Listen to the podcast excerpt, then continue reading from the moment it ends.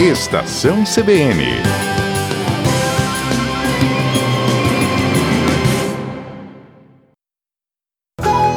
Sustentabilidade na Amazônia, com Marcelo Ferronato.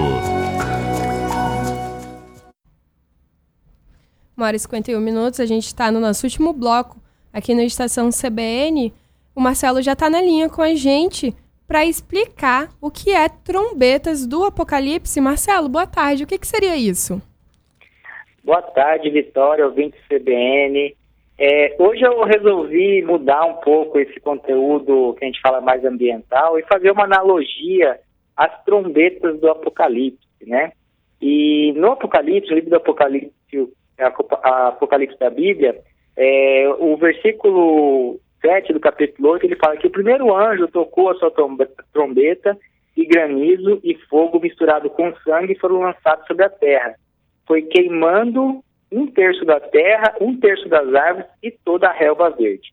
Essa analogia para dizer mais ou menos o que está acontecendo em Rondônia nesse universo da sustentabilidade, né?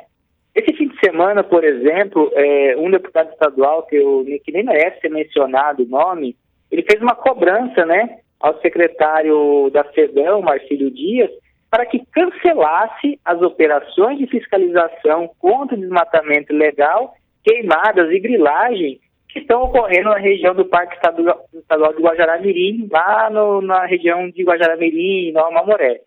No vídeo, ele exige que o órgão ambiental se abstenha de cumprir o seu papel de enfrentamento ao crime ambiental, porque se ele não quer que a SEDAN faça essas operações, ele está é, querendo que ela se abstenha de cumprir o seu papel constitucional. Na verdade, assim, o que eu acho que o sonho dos deputados é que acabe com a SEDAN logo, né? Afinal, a impressão é de que o órgão não está passando de um estorvo às sandices e devaneios antiflorestas que essa legislatura estadual é, é, está, está atropelando toda a legislação ambiental e a política ambiental rondoniense. O discurso que a gente vê no vídeo, na verdade, é uma consequência bem desastrosa da lei que foi aprovada recentemente pela Assembleia, que foi sancionada pelo governador agora em maio de 2021, que extirpou aí a Resec Jaci Paraná e estuprou, na verdade, o Parque Estadual de Guajará-Mirim.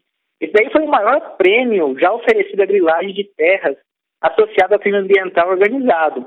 E eu gosto de usar essas palavras mesmo, porque invasor de terra é grileiro, quem rouba madeira de conservação é ladrão. É esses termos que nós temos que utilizar para quem está destruindo a natureza do Estado, a natureza aí que é de mais de um milhão e meio de pessoas e por algumas centenas de pessoas que se acham donos dessas terras públicas. Essa lei ela tem repercutido tão, de maneira tão negativa que já tem causado outros conflitos e invasões que pipocam aí em outras reservas ambientais para fora. É, e eu acredito muito que isso vai tomar uma dimensão que será incapaz de ser contida.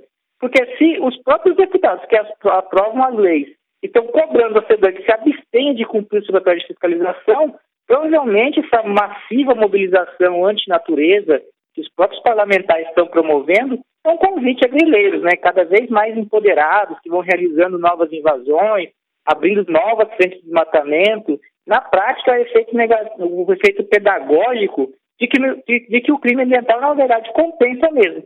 É como se dizer assim, vai lá, cria uma associação, inventa um sonho aí para a população que existe uma terra prometida, faz tudo errado e depois nós damos um jeitinho de regularizar. E que ninguém vai fazer resistência, né, apenas receberá apoio. Só para lembrar que em maio de 2021, Rondônia teve um aumento de 300% do desmatamento em relação a maio de 2020. Esses números vêm subindo sistematicamente nos últimos cinco anos.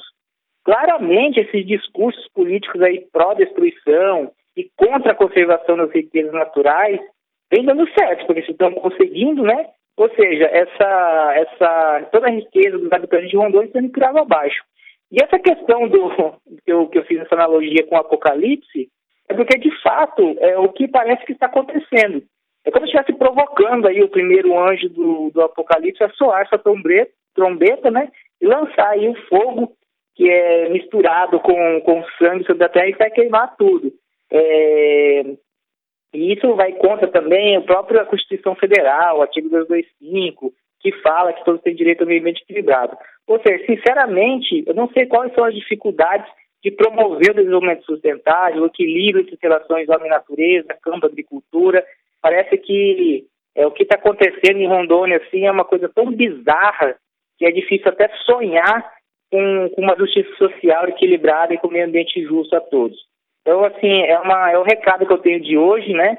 Que, que existe todo um aparato político, ideológico, que está indo contra tudo que se prega no mundo hoje a respeito da conservação e do equilíbrio ambiental.